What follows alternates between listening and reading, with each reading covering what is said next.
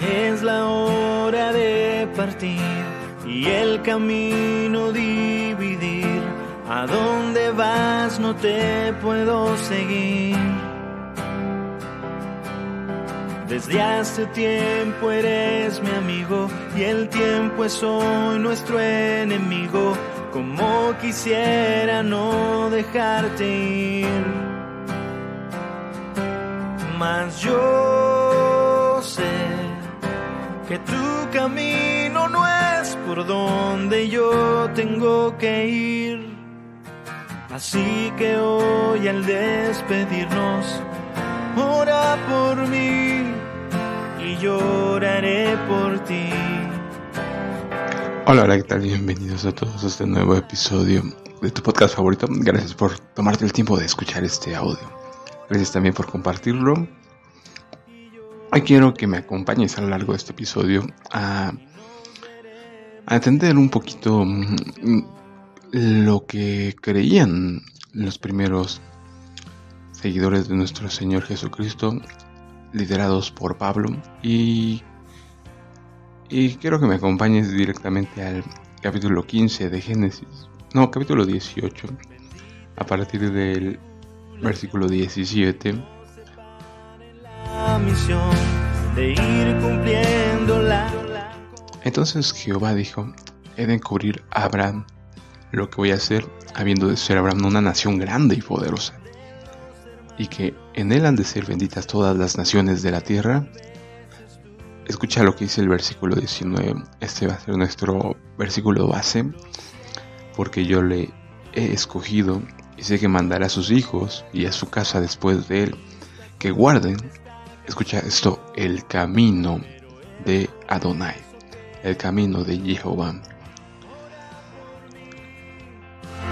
porque yo le he escogido y sé que mandará a sus hijos y a su casa después de él que guarden el camino de Yahweh, practicando la justicia y el derecho, para que Jehová haga venir sobre Abraham lo que ha hablado acerca de él. Este versículo es clave para entender lo que quiere el Padre de nosotros, ¿no? Es muy importante que estudiemos a Abraham porque es el Padre de la fe. Nos lo explica también Pablo, padre de la fe, padre de todos aquellos que han creído.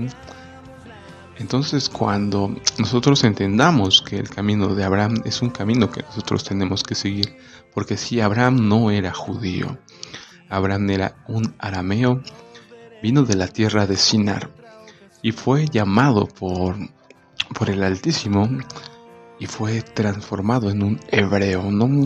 que es lo que significa cruzado. No lo, ya hemos ya tocado ese tema. Te invito a que si no lo has escuchado lo escuches, hebreo, y entiendas que hay ese nacimiento ¿no? del paganismo a un nuevo, un hombre nuevo, no un nuevo hombre. No lo explica también Pablo, en el que hay ese cambio de corazón, ¿no? Ese arrepentimiento, ese teshuva, el volver a casa, el volver al origen, a nuestro Padre, y cuando decidimos volver, venimos, empezamos a avanzar en ese camino, que es tal cual, no el camino de Jehová. Por eso es tan importante que hoy estudiemos lo que significa el camino, ¿no? Y obviamente después de ese, tras, de ese, de ese caminar hay un, hay un pasar por las aguas, ¿no? Que representa eso del nacimiento, el el estar en, la matriz, en, en, el líquido amniótico, al romper la fuente, ¿para qué? Para un nacimiento, ¿no? Y es lo que simboliza el bautismo. Por eso el pueblo de Israel tuvo que pasar por el medio de el Mar Rojo. Lo explica Corintios capítulo 10 versículo 1. A menos que... Y también podemos verlo en con todos los patriarcas, ¿no? Cómo pasaron por el río Jordán.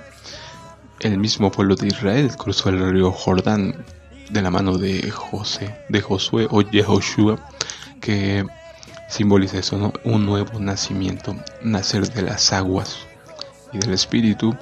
Y es tal cual, ¿no? cambias tu identidad, cambias un nombre y, te conviertes en hijo de Dios más a los que creyeron, se les dio la autoridad de ser hijos de Dios, no por voluntad humana, sino por voluntad de Dios, más a todos los que le recibieron y a los que creen en su nombre. Eso es lo que es la conversión y eso es lo que nos va a llevar a esto, ¿no? A el camino de Jehová. Después de el que guarden el camino de Jehová. Es muy importante este versículo, memorízalo, subrayalo, guárdalo. 18, capítulo 18 de Génesis, versículo 19. Porque yo le he escogido y sé que mandará a sus hijos y a su casa después de él que guarden el camino de Jehová. Practicando, escucha esto, practicando la justicia y el derecho. Ese es el camino. Practicar la justicia y el derecho lo vas a ver por todos los profetas la exhortación que lleva siempre los profetas es ¿no? a practicar justicia y derecho. Ayudar a la viuda, al huérfano, al extranjero, etcétera, etcétera. Eso es la justicia y el derecho, ¿no? Ayudar a los más débiles. Que dice para que Jehová haga venir sobre Abraham lo que ha hablado. es un, un pacto, ¿no? Es que tiene cláusulas. Si tú haces esto, obviamente vas a obtener una recompensa. Si tú haces tus pagos de tu casa, vas a obtener tu casa, ¿no? si no los haces, pues no. Y entendiendo ya muy claramente que esto también nos lo dice Pablo en Efesios capítulo 2, que somos que somos salvos por la gracia por medio de la fe, no por obras para que nadie se gloría, pero que somos hechos para buenas obras desde antemano, ¿no? Es decir, que nuestro plan desde antes de ser llamados ya era eso, ¿no? Que hiciéramos buenas obras. ¿Qué, qué es eso? ¿Qué son buenas obras? Obviamente aquí no lo dicen, ¿no? Justicia y el derecho. Porque yo le he escogido y sé que mandará a sus hijos y a su casa después de él que guarden el camino de Jehová, practicando la justicia y el derecho para que Jehová haga venir sobre Abraham lo que ha hablado acerca de él. Es lo que diferencia a un hombre justo, un hombre recto de el común, ¿no? Un hombre que se basa en principios morales que están basados en la ley de Dios, ¿no? En la Torah y que están basados en esa justicia que ya hemos hablado tanto de lo que te indica la Torah, ¿no? El, el practicar justicia y el derecho, que al fin de cuentas te va a llevar eso, ¿no? A practicar el amor a tu prójimo, que el amor a tu prójimo no es llegar y decir te amo. El amor a tu prójimo es ver que si está en necesidad, orar por él, darle un plato de comida si tiene hambre, un vaso de agua, ¿no? Si tiene sed, darle esas palabras de aliento si está decaído. Eso es la, el amor hacia el prójimo, ¿no? no simplemente palabras vanas de decir te amo, no, son los hechos los que demuestran el amor, que es algo que hoy tenemos que entender, ¿no? Buscar siempre eso, ¿no? Hacer justicia y derecho. Hechos capítulo 19, versículo 8. Durante unos tres meses, entrando en la sinagoga, Pablo predicaba con valentía discutiendo y persuadiendo acerca de las cosas del reino de Dios. Versículo 9. Pero como algunos se endurecían y rehusaban creer hablando mal del camino, en el libro de hecho vamos a encontrar este nombre, el camino, que ahora ya tenemos una idea de dónde viene este nombre, ¿no? Abraham iba a instruir en el camino de Jehová, haciendo justicia y derecho. ¿Y qué vemos aquí que dice Hechos? Pero como algunos se endurecían y rehusaban creer hablando mal del camino, delante de la multitud se separó de ellos y tomó a los discípulos a porte, discutiendo cada día en la escuela de Tirano.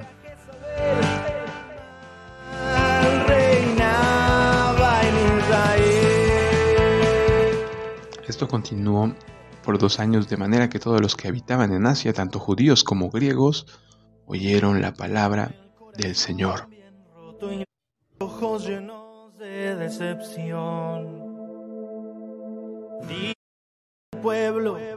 En versículo 23. En aquel entonces se produjo un alboroto no pequeño acerca de el camino. Qué, interesante, ¿no? Cuando tú empiezas a estudiar más profundamente la escritura, más cuidadosamente, porque a veces leemos la Biblia simplemente por leerla, ¿no? No la disfrutamos, no la saboreamos, no la rumeamos.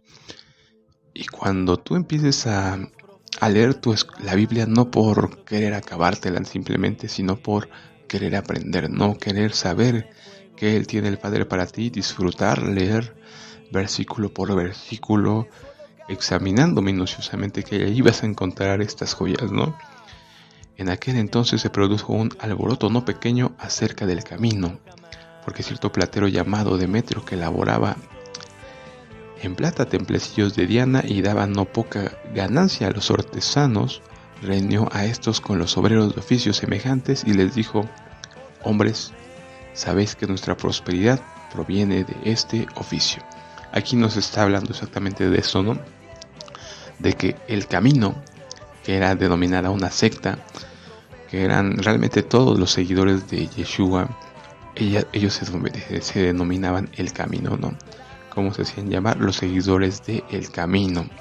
Entonces, eh, ella era lo que estaban enseñando, obviamente que estaban enseñando justicia, ¿no? Justicia y, y vemos que obviamente buscaban enseñar a las personas que se alejaran de los ídolos mudos, ¿no? De los dioses falsos. Y esto generó un conflicto en este precisamente con la, con la diosa más poderosa, ¿no? La diosa Diana de los Efesios. En, el capítulo 18 también tenemos que nos habla de este camino, ¿no?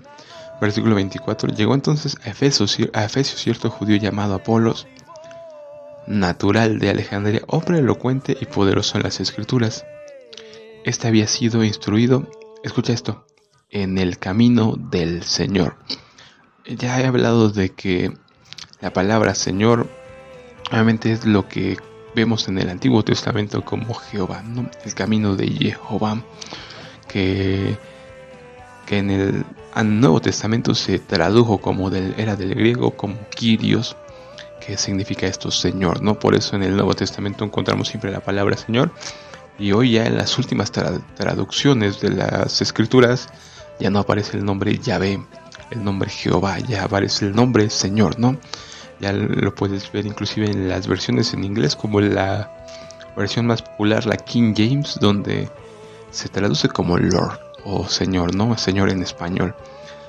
Entonces es muy interesante que ya el nombre no aparezca, ¿no? Pero aquí ya sabes por qué en el Nuevo Testamento no aparece el nombre Jehová o el nombre Yahvé, Yahweh.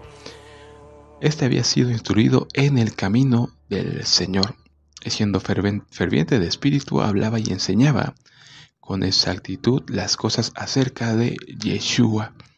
Aunque conocía solamente el bautismo de Juan, comenzó a predicar con valentía en la sinagoga. Y cuando Priscila y Aquilas le oyeron, le tomaron aparte y les pusieron con mayor exactitud, escucha esto, el camino de Dios es, mm, es muy interesante, ¿no? Cuando nos damos cuenta todo lo que estaba sucediendo en ese momento, ¿no? Hoy veo, hoy mismo veo es algo parecido, ¿no? Eh, se han separado ya muchas denominaciones y obviamente hay personas que están volviendo al, al antiguo pacto, ¿no? Y es tal cual, ¿no? Como la secta del camino, ¿no? Algunos les llaman judaizantes, algunos les llaman qué sé yo, pero pues ahí, ahí lo tenemos, ¿no?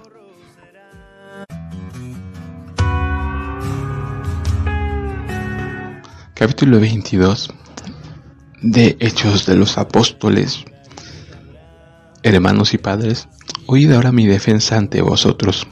Cuando oyeron que Pablo les hablaba en lengua hebrea, guardaron aún mayor silencio. Entonces dijo, soy un hombre judío Aquí podemos ver exactamente cómo se presenta Pablo. Por eso te invito a que tú lo leas cuidadosamente cada capítulo del libro de Hechos para que analices por ti mismo lo que dice la escritura y lo compares con lo que has creído o con lo que te han enseñado, ¿no? Al fin de cuentas, la escritura siempre nos va a confrontar, ¿no? Con lo que nosotros creemos, con la imaginación de nuestro corazón y con lo que es la verdad, ¿no? Por eso te invito a que tú veas con tus propios ojos la verdad.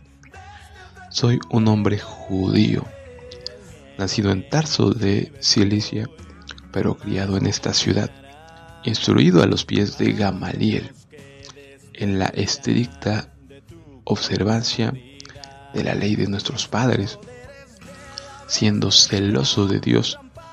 Escucha esto, como lo sois todos vosotros hoy. Yo perseguí, escucha a quién persiguió. No dice a los a los adventistas, no dice a los católicos, no dice a los testigos de Jehová. Dice, yo perseguí este camino. Sí, la iglesia si existe una iglesia que ya hemos hablado que no existe como tal, una iglesia, una denominación como hoy la conocemos, existe Israel simplemente, ¿no? Pero si hubiera existido no hubiera sido ninguna de las que hoy conocemos, ¿no? La iglesia católica, la iglesia protestante, no, es yo perseguí este camino. Aquí no lo deja muy claro Pablo, ¿no? Yo perseguí este camino hasta la muerte y tomando presos y entregando a las cárceles a hombres y también a mujeres. Como aún el sumo sacerdote me es testigo y todos los ancianos de quienes también recibí cartas para los hermanos y fui a Damasco para tener presos a Jerusalén a los que estaban ahí para que fuesen castigados. Sucedido cuando viajaba y llegaba cerca de Damasco, como a mediodía, que de repente me rodeó de resplandor una gran luz del cielo. Yo caí al suelo y oí una voz que me decía, Saulo, Saulo, ¿por qué me persigues? Entonces yo respondí, ¿quién eres, Señor? Y me dijo, yo soy Jesús de Nazaret, a quien tú persigues. A la verdad los que estaban conmigo vieron la luz, pero no entendieron la voz del que hablaba conmigo. Yo dije, ¿qué haré, Señor? Y el Señor me dijo, levántate y ve a Damasco, y ahí se te dirá todo lo que te está ordenado hacer. Como no podía ver a causa del resplandor de aquella luz, fui guiado de la mano por los que estaban conmigo y entré en Damasco. Entonces un tal Ananías, hombre piadoso, escucha esto, conforme a la ley. Ananías era un hombre piadoso, conforme a la ley.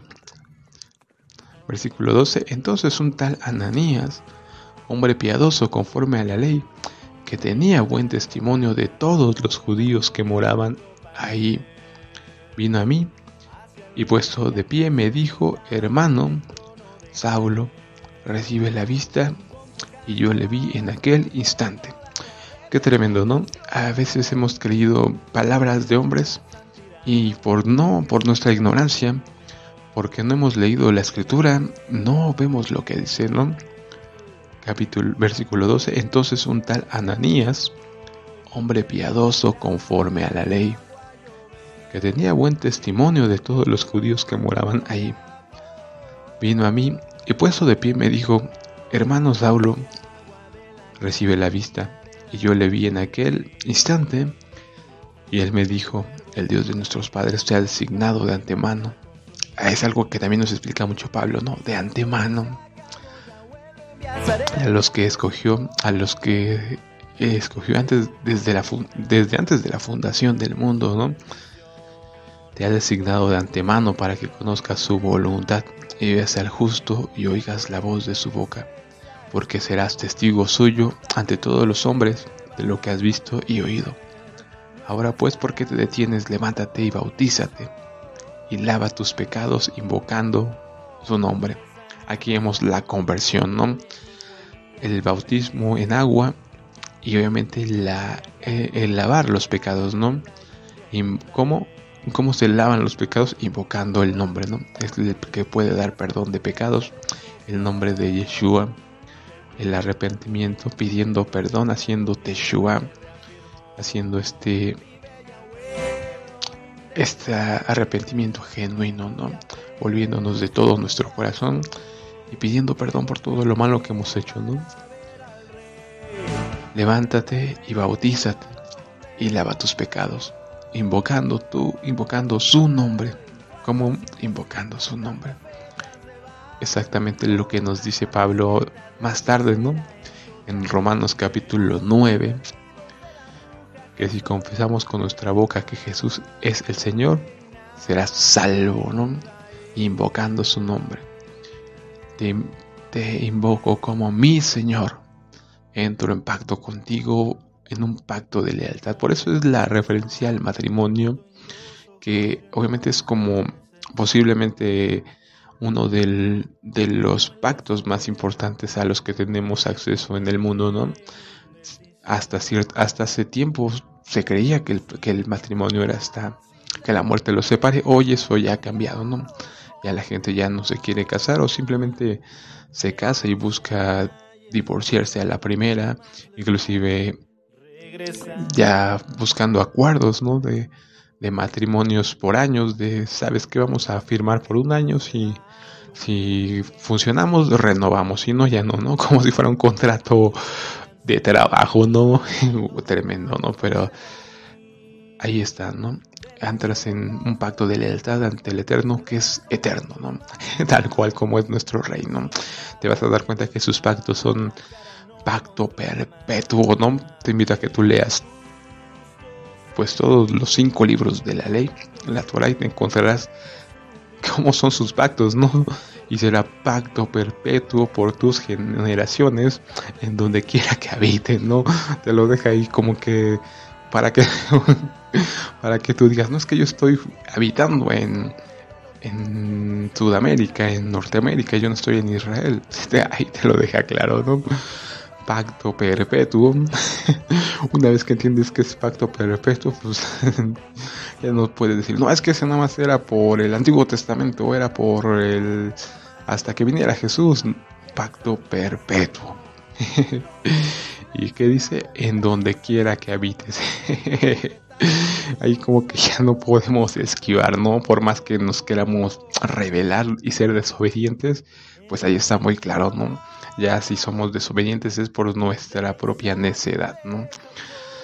Bautízate y lava tus pecados invocando su nombre. Entonces cuando volví a Jerusalén mientras oraba en el templo sucedió que caí en éxtasis y vi al Señor que me decía date prisa y sal de inmediato de Jerusalén porque no recibirán tu testimonio acerca de mí. Y yo dije Señor, ellos saben bien que yo andaba encarcelando y azotando a los que creían en ti en todas las sinagogas.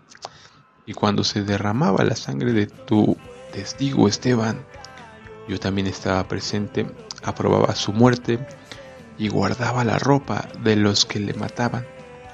Pero él me dijo, anda, porque yo te enviaré lejos a los gentiles. Le escucharon hasta esta palabra. Entonces alzaron la voz diciendo, quita de la tierra a tal hombre porque no conviene que viva. Capítulo 23. Aquí quiero que pongas atención, hay algo muy interesante. Entonces Pablo, fijando la vista en el Cenedrín, dijo, hermanos, yo he vivido delante de Dios con toda buena conciencia hasta el día de hoy.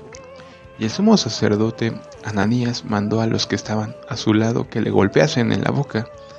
Entonces Pablo dijo, Dios te ha de golpear a ti pared blanqueada tú estás sentado para juzgarme, escucha esto, conforme a la ley. algo que, que no hemos estudiado, que no hemos querido aprender, es que Pablo era un abogado de la ley, no un doctor de la ley, que conoce la ley, por eso es enviado a los gentiles, ¿no? aquellos que se han apartado de la ley. Y vemos exactamente cómo conoce tal cual, ¿no? tú estás sentado para juzgarme conforme a la ley y quebrantando la ley mandas que me golpeen. Aquí está, ¿no? Por si decimos que Pablo ya no guardaba la ley, no creía en la ley, etcétera, etcétera, es por simplemente es por ignorancia, ¿no? Porque no hemos leído la Biblia, porque no nos ha interesado, pero ahí están las escrituras, ¿no? podemos contender contra los hombres, pero ¿Acaso podemos contender contra la escritura? Capítulo 24. Cinco días después descendió el sumo sacerdote Ananías con algunos de los ancianos y un orador, un cierto Tértulo. Ellos comparecieron delante del procurador contra Pablo, y al ser llamado este Tértulo comenzó a acusarle diciendo, puesto que gozamos de mucha paz gracias a ti, y se están realizando reformas en beneficio de esta nación debido a tu prudencia, oh excelentísimo Félix, siempre y en todo lugar lo aceptamos con toda gratitud. Pero para no molestarte más largamente, te ruego que nos escuches brevemente conforme a tu equidad. Porque hemos hallado que este hombre es una plaga y es promotor de sediciones entre los judíos de todo el mundo. Eh, escucha esto. ¿Sediciones de quién? No dice de los católicos, no dice de los testigos de Jehová adventistas o cualquier denominación que tú me digas. Sediciones entre los judíos de todo el mundo. Entonces podemos entender que esta secta del camino no eran gentiles, no eran gentiles paganos los que eran seguidores del camino, sino judíos, ¿no? Como lo podemos ver aquí en la escritura promotor de sediciones entre los judíos de todo el mundo y cabecilla de la secta. Escucha cómo les denominaban también. La secta de los nazarenos. Intentó también profanar el templo, pero le prendimos nosotros. Quisimos juzgarle conforme a nuestra ley, pero intervino el tribuno Licias y con gran violencia le quitó de nuestras manos, mandando a sus acusadores que se presenten delante de ti al examinarle tú mismo podrás saber todas estas cosas de, las que le acusamos. También los judíos lo confirmaban alegando que estas cosas eran así. Entonces cuando el procurador le dio señal para hablar, Pablo contestó sabiendo que por muchos años has sido juez de esta nación con confianza, expondré mi defensa. Tú puedes cerciorarte de que no hace más de doce días que subí a Jerusalén para adorar. Aquí también nos deja algo claro, ¿no? Subí a Jerusalén para adorar. Si has escuchado los podcasts sabrás que es un mandamiento que tres veces al año todo varón debe presentarse en Jerusalén para la fiesta de Pesach, Shavuot y Sukkot, las fiestas de la Pascua, las fiestas de Pentecostés y de Tabernáculos tres veces al año todo varón debe presentarse a Jerusalén y como vemos Pablo lo estaba haciendo. Pablo, sí, el mismo Pablo que dice imítenme a mí como yo, yo imito a Cristo. Por si a lo mejor no habías entendido esa parte. Hace, no hace más de 12 días que subí a Jerusalén para adorar. No me hallaron disputando con nadie en el templo, ni provocando tumultos del pueblo, ni en las sinagogas, ni en la ciudad.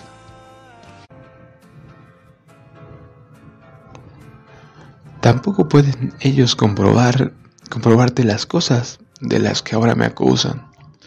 Sin embargo, escucha esto, versículo 14, capítulo 24 de Hechos de los Apóstoles. Sin embargo, te confieso esto, que sirvo al Dios de mis padres, conforme al camino que ellos llaman secta. Aquí no lo deja muy claro Pablo, ¿no? Los primeros creyentes en Yeshua se denominaban el camino. Y los líderes judíos denominaban que esto era una secta, ¿no? Al Dios, sin embargo, te confieso esto, que sirvo al Dios de mis padres conforme al camino ellos llaman secta, creyendo todo lo que está escrito en la ley y en los profetas. Aquí nos deja claro las bases teológicas Pablo. Soy un seguidor del camino que ustedes denominan una secta, pero soy servidor del Dios de mis padres y creo en todo lo que está escrito en la ley y en los profetas. Tengo esperanza en Dios la cual ellos mismos también abrigan de que ha de haber resurrección de los justos y de los injustos. Y por esto yo me esfuerzo siempre por tener una conciencia sin remordimiento. Aquí está, justicia, ¿no? ¿Recuerdas lo que dice capítulo 18 de Génesis? Yo sé que enseñará el camino de Jehová haciendo justicia y juicio. Y yo por esto me esfuerzo siempre por tener una conciencia sin remordimiento delante de Dios y los hombres. Pasados muchos años vine para presentar donativos y ofrendas a mi nación. Mientras hacía esto, unos judíos de Asia me hallaron purificado en el templo, no en tumulto ni con alboroto. Ellos deberían comparecer delante de ti y traer acusaciones si es que tienen algo contra mí. O que digan esos mismos qué delito hallaron cuando comparecí ante el Sanedrin. Salvo que cuando estuve entre ellos lancé este grito con respecto a la resurrección de los muertos. Yo soy juzgado hoy por vosotros. Entonces Félix, estando informado acerca de este camino, les aplazó diciendo, cuando venga el tribuno Licias, examinaré vuestro caso. Ah, así es que como podemos ver, la, la secta denominada el camino era lo que, como se denominaban los primeros creyentes, los primeros cristianos, los seguidores de Yeshua, los que creían en Jesucristo, ¿no? Jesucristo como el Mesías. Ahí estaba la división entre los, los líderes judíos que no creían que Jesucristo fuera el Mesías y los que sí lo aceptaban como el Mesías, ¿no? Ambos guardaban la ley, ambos creían en la ley y en los profetas, simplemente que unos, los seguidores del camino, sabían que el, el, Mesías prometido ya había llegado, ¿no? Mientras los líderes judíos decían que aún no había llegado.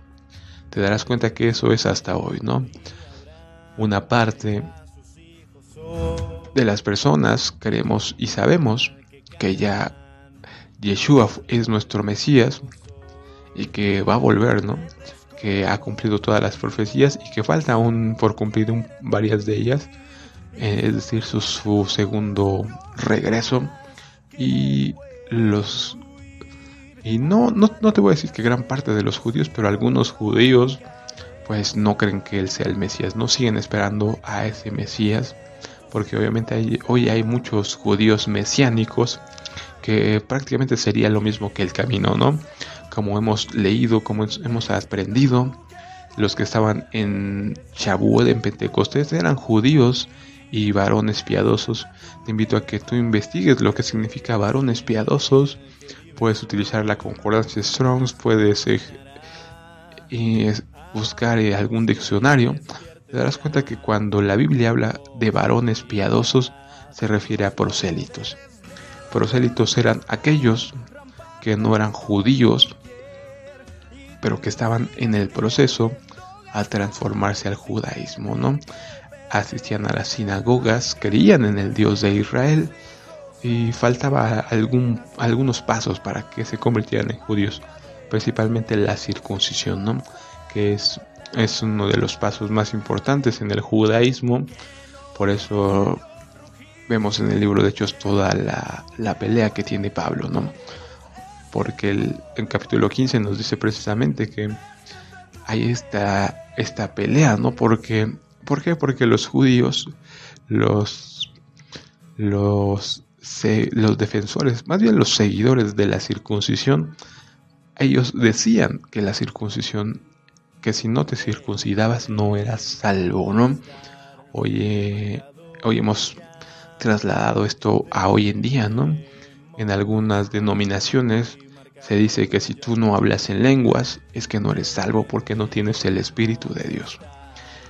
Realmente nosotros no podemos estar diciendo quién es salvo y quién no. Al fin de cuentas eso solo lo sabe el Padre, ¿no? Podemos decir que a lo mejor alguien es salvo porque aparenta piedad, pero solamente él sabe lo que hay en su corazón, ¿no? Solamente el Padre es el que sabe quién está ya escrito en el libro de la vida, ¿no?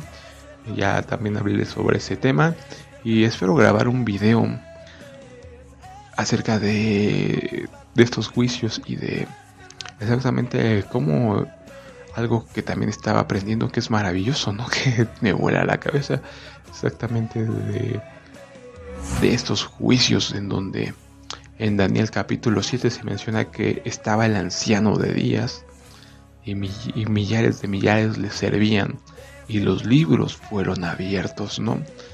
Como te lo he dicho, hoy en día tenemos a la vista juicios, ¿no? De personas famosas que están en medio de un juicio y es algo que nosotros no logramos entender, que el Padre es el juez de toda la tierra, ¿no? Y se va a regir conforme a justicia, conforme a derecho, conforme a la ley. Por eso Pablo es un abogado de la ley, ¿no? Y le dice al sacerdote, tú que debes cumplir la ley estás pecando, ¿no? Porque no cumples la ley. Como ya te lo he explicado, el pecado es la transgresión de la ley, es la desobediencia a la ley. Así como es un delito robar, matar, etcétera, etcétera.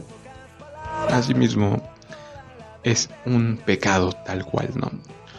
Un pecado ante Dios porque son las leyes eternas. Entonces, quiero que medites en todo esto, que estudies la Biblia, ¿no? Que leas el libro de Hechos por ti mismo. No sé cuántas veces lo hayas leído. Si no lo has leído nunca, pues es el momento de leerlo, ¿no? Y, te dejo con esto, versículo 25. Cuando Pablo disertaba de la justicia. Vemos que la palabra justicia aparece por toda la escritura. ¿Cómo puedes hacer tu justicia? Obviamente necesitas una base legal para decir qué está bien y qué está mal.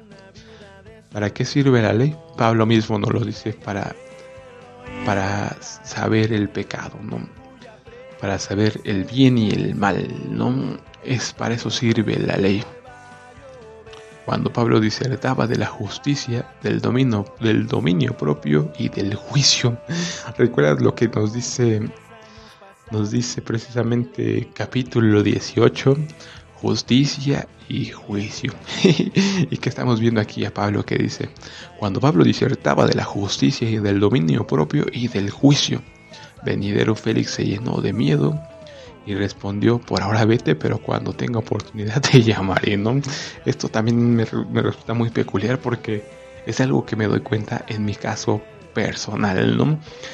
Cuando hoy ya tengo una base sólida que es la escritura, entonces cuando alguien, cuando hablo con alguien, obviamente hablo conforme a la ley, conforme a derecho, y veo como la gente sí se asusta, ¿no? Sí se espanta y sí se queda a veces impresionada, ¿no? De lo que le digo. Eso lo puedes ver con, con Juan el Bautista, que hablaba con Herodes, que precisamente lo oía con, con gusto, dice la escritura, y a Pablo que hablaba con reyes, ¿no? Precisamente aquí hablando con Félix, cuando Pablo disertaba de la justicia, del dominio propio y del juicio venidero, Félix se llenó de miedo y respondió, por ahora vete, pero cuando tenga oportunidad te llamaré. Es algo que pasa con la gente, ¿no? Se llena de miedo, pero pues lamentablemente no quiere, no quiere cambiar, ¿no? Que al fin de cuentas es lo importante, ¿no? De nada nos sirve llenarnos de miedo si no enderezamos nuestras acciones nuestros pasos al camino, al camino recto, a las sendas antiguas, a la, a la escritura, ¿no? A la instrucción de nuestro Padre para obedecerla, no para obediencia. Génesis capítulo 18 versículo 19 porque yo le he escogido y sé que mandará a sus hijos y a su casa después de él que guarden el camino de Jehová practicando la justicia y el derecho para que Jehová haga venir sobre Abraham lo que ha hablado acerca de él. Pues quédate con esto, justicia y derecho. ¿Cómo podemos practicar la justicia? Obviamente tenemos que tener una base, ¿no? Saber qué es lo bueno y qué es lo malo. ¿Y cómo lo sabemos conforme a la imaginación de nuestro corazón? ¿O buscamos a un experto, un psicólogo, un sociólogo que nos diga, ¿sabes qué? Es que no está mal el aborto, que nos digan no está mal que cambies de sexo. ¿Es lo que tenemos que buscar?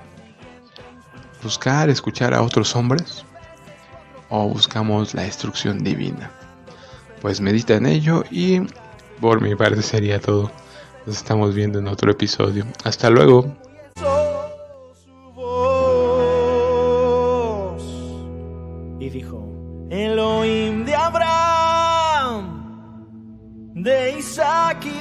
Jacob que se sepa que yo soy tu siervo.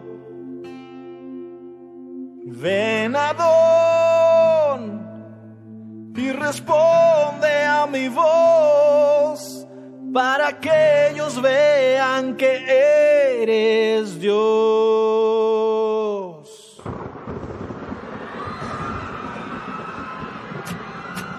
Entonces fuego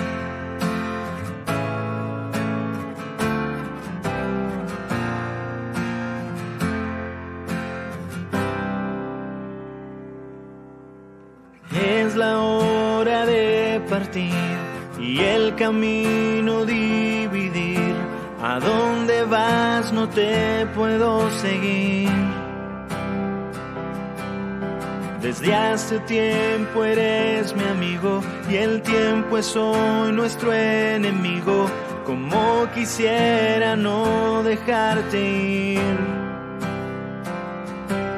mas yo sé que tu camino no es por donde yo tengo que ir.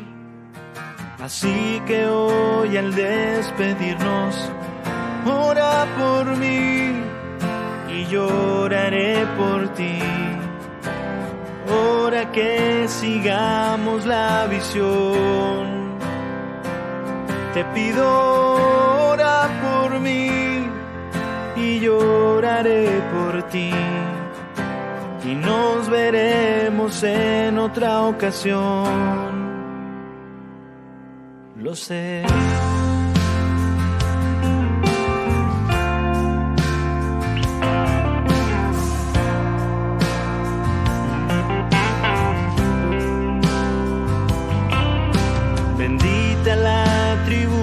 Que nos separe en la misión de ir cumpliendo la gran comisión. Valora la congregación de los hermanos y la unción, porque tal vez es tu última reunión.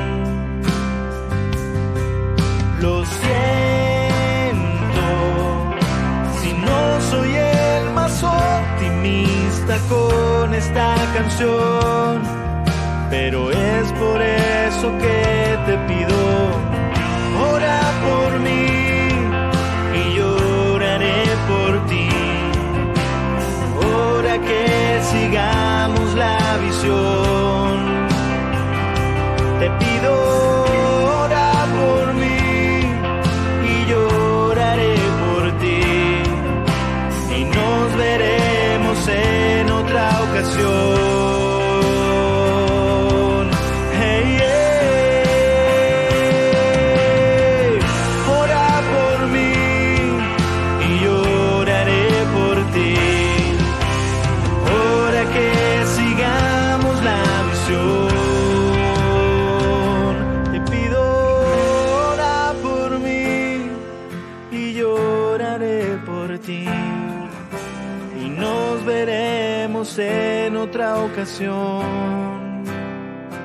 Y nos veremos en otra ocasión. Lo sé.